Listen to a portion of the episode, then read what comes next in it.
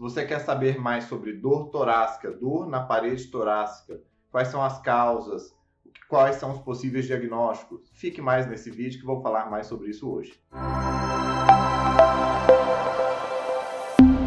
Sou o Dr. William Rezende do Carmo, sou médico neurologista, fundador da clínica Regenerate e no meu canal falo sobre dor, sono, Parkinson, emoções, neurologia geral e tudo que tem de interesse dos meus pacientes. Hoje eu vou falar sobre dor torácica e dor na parede torácica. Para médicos que lidam com dor, volta e meia cai um caso desses que não tem um diagnóstico correto e não está tendo um encaminhamento adequado para aquela dor do paciente. Se você quiser saber sobre essa dor e diversas outras dores mais, se inscreva no canal, clique no sininho para receber a notificação de novos vídeos, dê aquele like e compartilhe os vídeos. Quanto mais compartilhado o conhecimento, melhor para todos. Dor na parede torácica. A gente tem que fazer uma distinção de dor na parede torácica aguda, aquela que acabou de surgir, que a pessoa vai no pronto-socorro, da dor de parede torácica que a pessoa vai no consultório. Até mesmo porque se alguém tiver com uma dor torácica que acabou de começar e está assistindo o vídeo,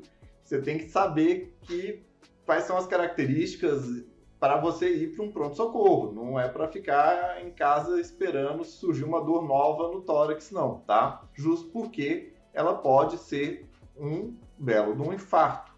O infarto cardíaco pode dar diversos tipos de dores, como dor no braço esquerdo, dor epigástrica, dor até na mandíbula, mas a dor mais comum é uma dor torácica. A dor no tórax, aguda, intensa, é sim um sinal para ir para um pronto-socorro para investigação de um possível infarto do miocárdio. Além do infarto do miocárdio, existe também a possibilidade do infarto pulmonar.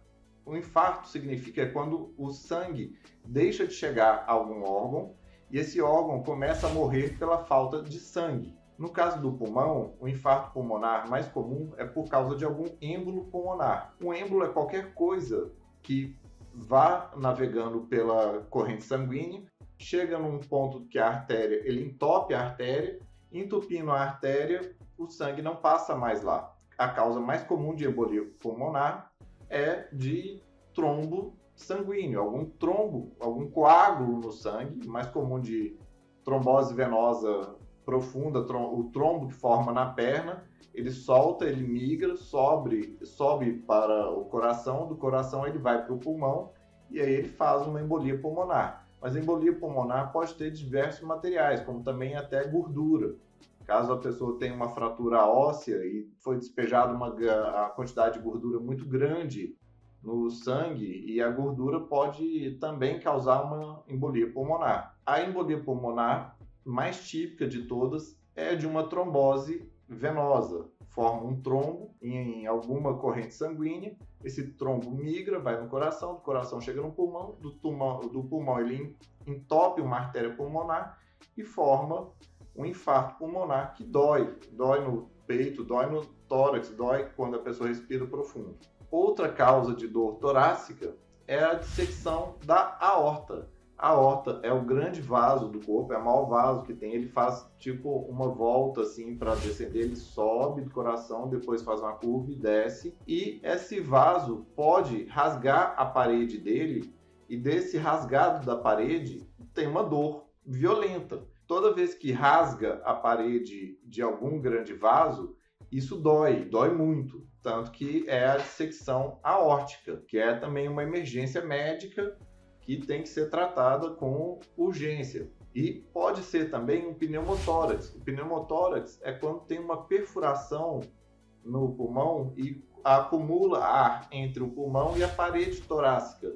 Esse acúmulo de ar vai gerar uma dor também no peito, no tórax e na parede torácica, que quando a pessoa respira mais profundo, vai doendo, e quanto mais fundo ela respira, mais junta ar ali e pior fica o pneumotórax. Outras causas são causas musculoesqueléticas, de causas agudas, dor musculoesquelética aguda. E tem também doenças do esôfago que podem vir. Um refluxo de ácido muito intenso que causa uma dor torácica, a dor é no tórax, a pessoa sente dor torácica, não é dor no estômago, ela sente aqui em cima porque queimou o esôfago. Ou também até mesmo o espasmo esofagiano. O esôfago ele é um músculo que se ele contrair muito forte, ele pode gerar uma dor muito intensa e a pessoa não sente dor no esôfago, ela sente dor no tórax. E isso é uma baita de uma dor torácica que também motiva a pessoa a ir no pronto-socorro. Outras causas de dor são causas de dor cardíacas não isquêmica. A isquêmica é quando infarta, quando falta o sangue. Mas também o coração pode doer por outras causas que não sejam a falta de sangue no coração, como por exemplo a miocardite. A miocardite é uma inflamação do coração e o coração ficando inflamado, ele também dói. Não podemos esquecer como a causa de dor psiquiátrica. A pessoa tem dor torácica por causas psíquicas e também pode ter a boa e velha fratura de costela. A pessoa pode não ter percebido durante o esforço, teve algum trauma, levantou um, um sofá, alguma mobília, bateu com mais força, não, não, percebeu lá naquele momento. Depois vai sentindo dor torácica, dor torácica, fica uma dor intensa e quando vai ver também é uma costela é, fraturada. Esses são um, exemplos das dores mais comuns num pronto-socorro quando alguém chega queixando de dor torácica. Todas essas é, têm que ser excluídas de alguma maneira ou outra, especialmente se a pessoa está com uma dor aguda. A dor começou agora, é, pronto, todo nada, acabei de perceber a dor. Tem que ir no pronto-socorro, não pode ficar retardando a visita ao pronto-socorro para ser investigado e excluída essas causas ou pelo menos dando um destino melhor para o tratamento do paciente. Se é um tratamento hospitalar, ou se vai ser um tratamento ambulatorial no consultório. A dor mais prevalente, a dor, as dores mais comuns que levam a pessoa ao consultório são dores que demoram um pouco mais. É aquela dor que a pessoa já foi no pronto-socorro, já investigou, não veio nada que seja causa cardíaca, pulmonar, óssea, já a pessoa não está em risco de vida, ela não está com nenhuma doença pulmonar, não tem embolia pulmonar, não tem pneumonia,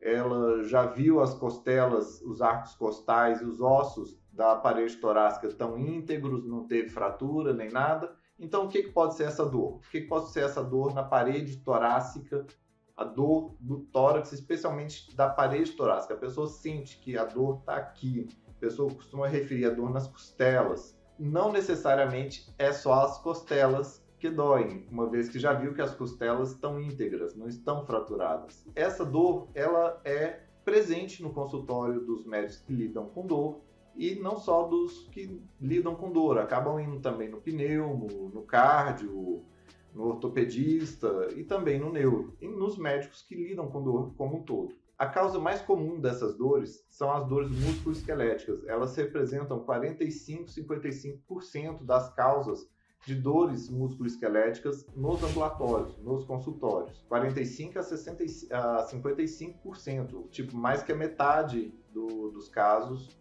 são dessas dores. Os tipos de dor mais comum é, são as costocondrites, costocondrite que é da junção da costela com a cartilagem e de cartilagem para o externo, e a síndrome da dor das costelas baixas. E, bem, quais são as causas comuns dessas dores? Causa comum dessas dores é a pessoa que tem tosse é, severa, a pessoa fica tossindo, tossindo, tossindo, tossindo. Isso é muito comum quando a pessoa pega alguma virose mais importante que não deu pneumonia, não deu nada, mas deu tosse. E a pessoa ficou tossindo, tossindo, tossindo, tossindo, um mês tossindo, sem parar. Aquela tosse que não para, não para, não para e constantemente a pessoa está tossindo. Isso desgasta as articulações entre a costela e a cartilagem, a cartilagem externo, ou entre a costela e as cartilagens das partes mais baixas, das costelas mais baixas.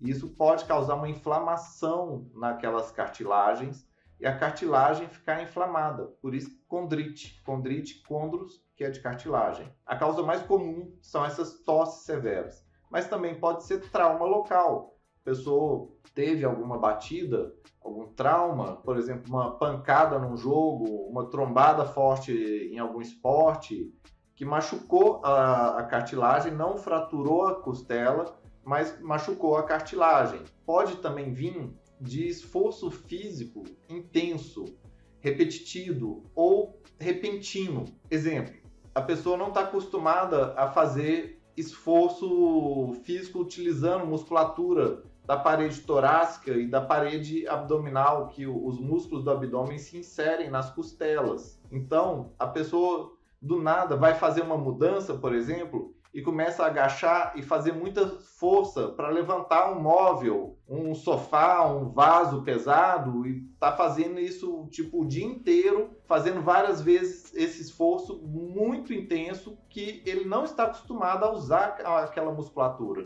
Isso pode inflamar tanto as costelas quanto os músculos que se inserem naquelas cartilagens naquela costela.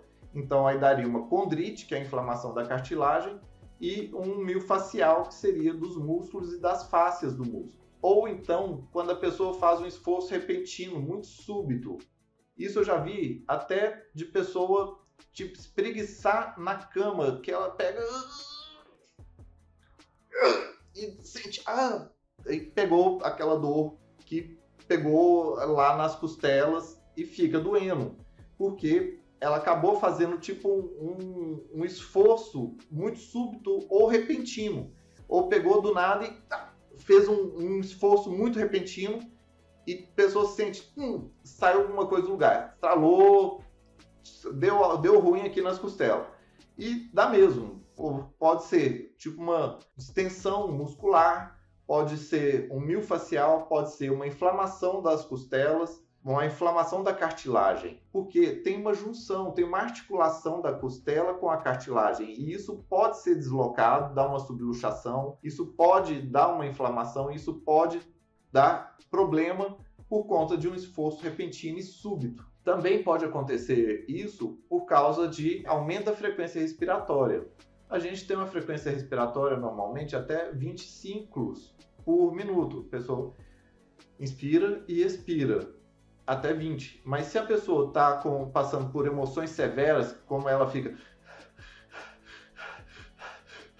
respirando muito rápido por um tempo prolongado, isso aumenta o desgaste da movimentação das costelas com as cartilagens. Isso pode acabar inflamando as cartilagens e a articulação da costela com a cartilagem e dar uma dor também de costocondrite ou dor da síndrome das costelas baixas, que é o mesmo mecanismo de junção de dores.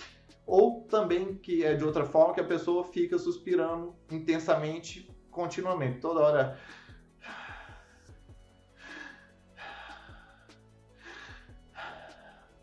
Os suspiros contínuos e prolongados podem levar, além de uma certa tontura, um certo até formigamento, aquela sensação de cabeça vazia, é, pode dar dor também na parede torácica por causa do, da movimentação da parede torácica. Que no nosso respirar normal, a gente movimenta o tórax, mas só um pouquinho. A gente movimenta mais é o diafragma. A gente não usa a expansão torácica de uma maneira tão intensa.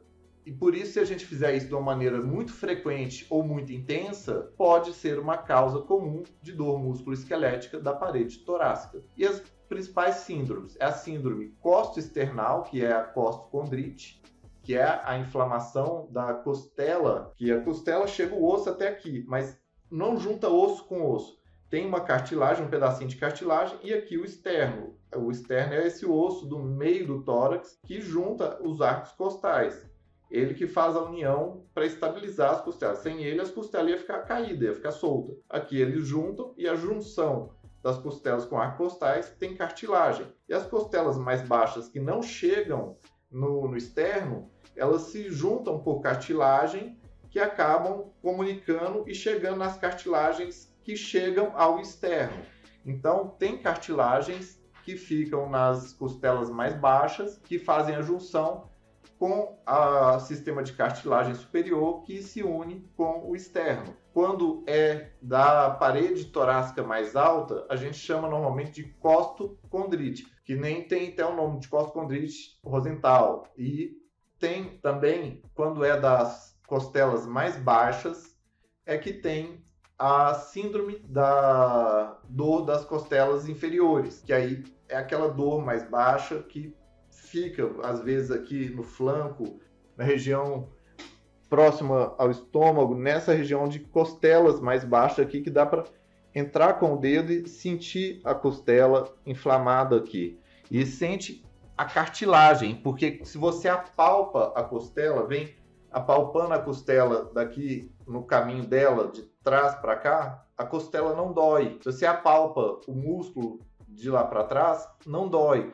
Quando é uma fratura na costela, se você apalpa a costela e movimenta a costela, dói lá no local da fratura. E quando é essa inflamação da cartilagem, a dor vem especialmente quando você apalpa a cartilagem em si. E isso junto com os critérios, que é dor punjante, uma dor forte, dor evocada à palpação, ausência de tosse e ausência de outros sinais respiratórios, cardiopulmonares e ósseos, faz levar o raciocínio para a dor de cartilagens, que é, são as condrites.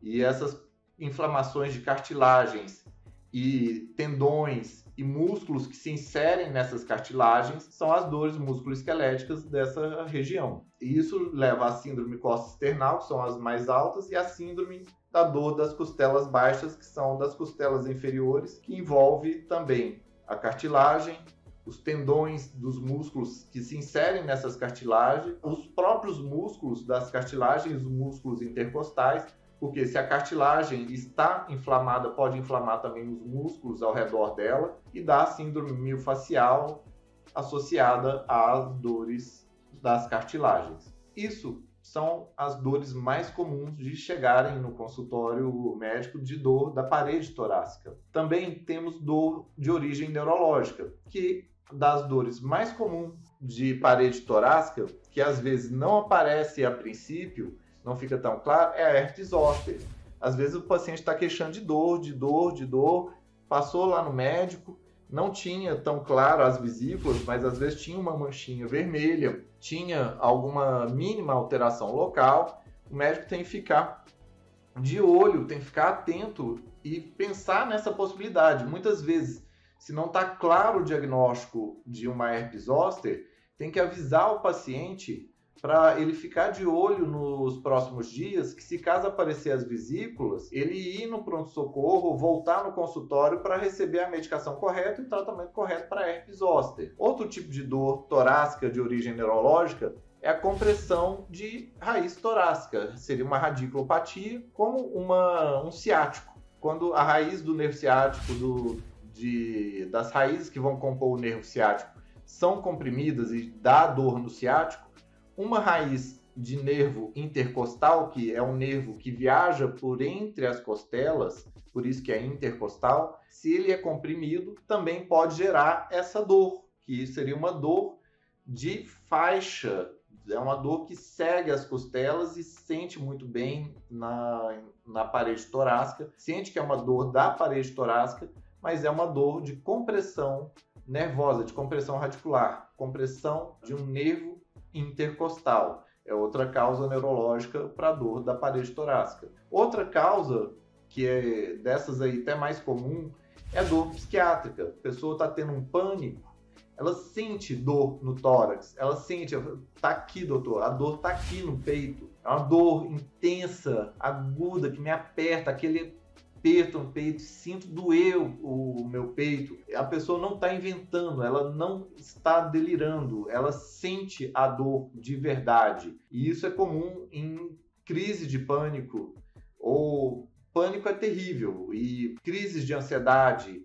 ou momentos de somatização também. Né? Quando a pessoa está tendo um, uma dor psíquica, uma alteração psíquica tão intensa que chega a sentir no corpo aquilo de maneira muito intensa. E às vezes isso pode ficar meio crônico. A pessoa já foi no pronto-socorro, já viu que não tem nada, não tem nada problema pulmonar, cardíaco, não tem osso quebrado. A pessoa está lá sentindo aquela dor, aquela dor, aquela dor. E aí tem que ser avaliado também uma questão psiquiátrica. Pode ser que a pessoa esteja com uma angústia, esteja com um sofrimento psíquico que esteja levando à origem daquela dor também. Tá? Sempre ser lembrado da, dessa causa como uma possível causa de dor na parede torácica. Causas mais raras são mais raras porque são doenças mais raras, como doenças reumatológicas. Causas reumatológicas, elas podem é, gerar também dor na parede torácica, como por exemplo fibromialgia.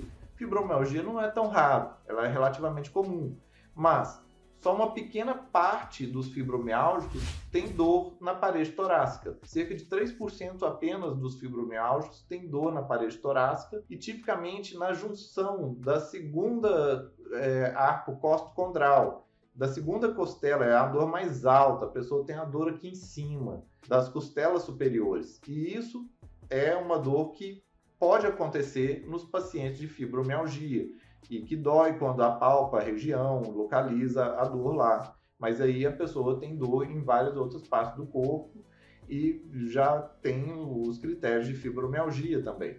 Outra dor de doença é, reumatológica é artrite reumatoide. Artrite reumatoide normalmente não tem dor no tórax, na parte anterior e inferior do tórax mas ela pode dar uma dor na parte externo clavicular, clavícula, esse ossinho que sai do ombro e vem para aqui para o meio do peito, e ele se articula com o externo, que é o osso do meio do peito. Essa junção do externo com a clavícula, ela pode ficar inflamada na artrite reumatoide e dar uma dor torácica. A pessoa sente aqui na parte alta do tórax e na parede torácica. É mais raro de acontecer, mas pode acontecer. Outra causa mais rara de dor da parede torácica é a espondilite anquilosante.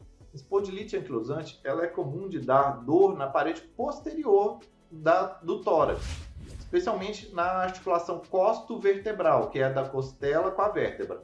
A coluna vertebral tem a vértebra, chega a costela que junta com ela e aqui atrás ela costuma dar dor, mas às vezes ela pode dar na parte anterior também.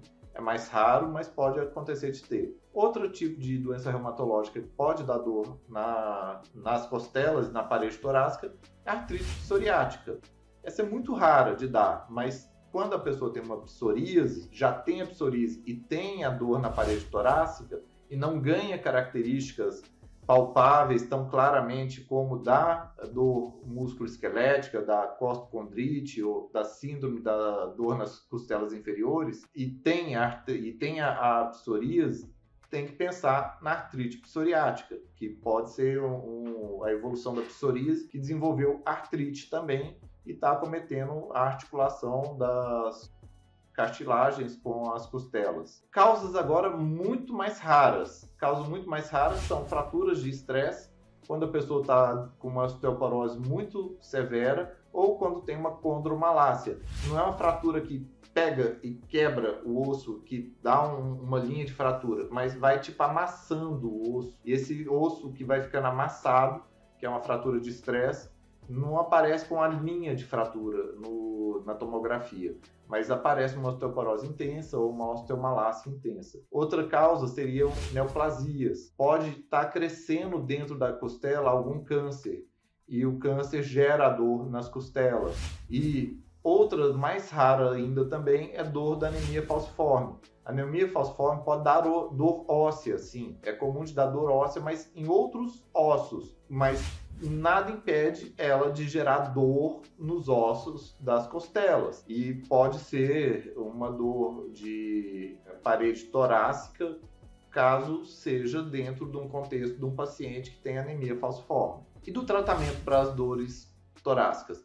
Eu vou citar fundamentalmente das dores musculoesqueléticas, que são as principais, que elas que são a grande maior parte das dores da parede torácica nos consultórios. E o principal é ter uma noção da gravidade da dor. Quando é uma dor de um estiramento, de um movimento brusco, normalmente é uma dor mais leve, ela é autolimitada Normalmente só analgésicos mais simples, de pirona, paracetamol, algum anti-inflamatório não tão potente, de mais baixa potência, é suficiente para ir desinflamando, aquilo melhorando e ter melhora autolimitada.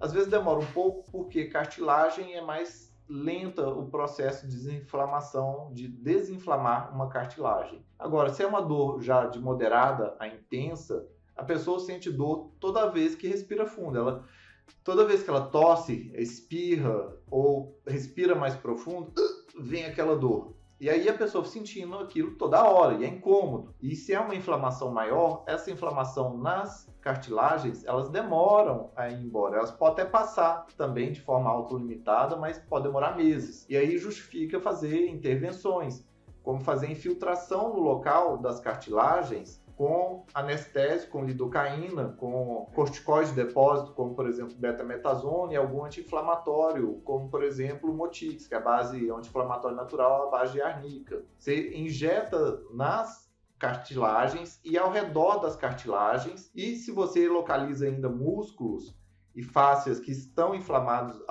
próximo àquela região que dói a palpação, também fazer a infiltração de músculos e fáscias adjacentes à dor da costela principal inflamada. Também pode ser realizado agulhamento muscular dos músculos que estão tensionados, estão inflamados junto àquele ponto, seja nas costelas inferiores ou seja nas costelas junto do externo. Obviamente, quem vai fazer o agulhamento tem que ser muito experiente para não enfiar a agulha muito profundo e acabar causando um pneumotórax e furando o pulmão do paciente, né?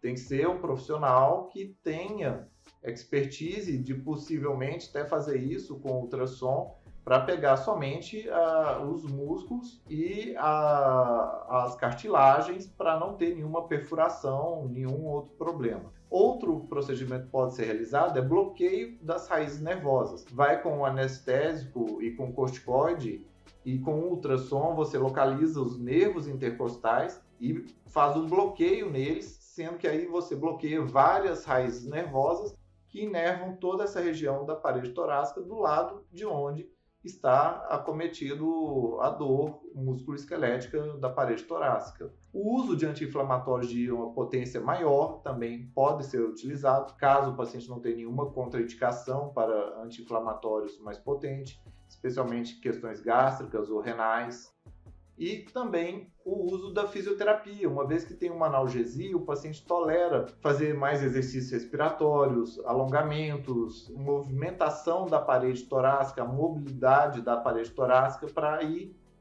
melhorando a colocação da costela com a cartilagem, melhorando essa mobilidade para ajudar a desinflamar e ter uma melhora do processo da dor do paciente. Bem, você que está assistindo o vídeo, escreva nos comentários o que, que você acha das dores da parede torácica. Se você já teve alguma, conhece alguém que já teve. Se você conhece alguém, pega o link desse vídeo, compartilhe com essa pessoa, manda o link dessa pessoa para essa pessoa, pois pode estar ajudando ela também. Se você gosta dos vídeos do canal, dá aquela força, se inscreve no canal, clica no sininho para receber a notificação de novos vídeos, pois constantemente temos vídeos que são do seu interesse, que são vídeos de problemas reais dos nossos pacientes. Mais uma vez, um muito obrigado, um abraço a todos e até mais.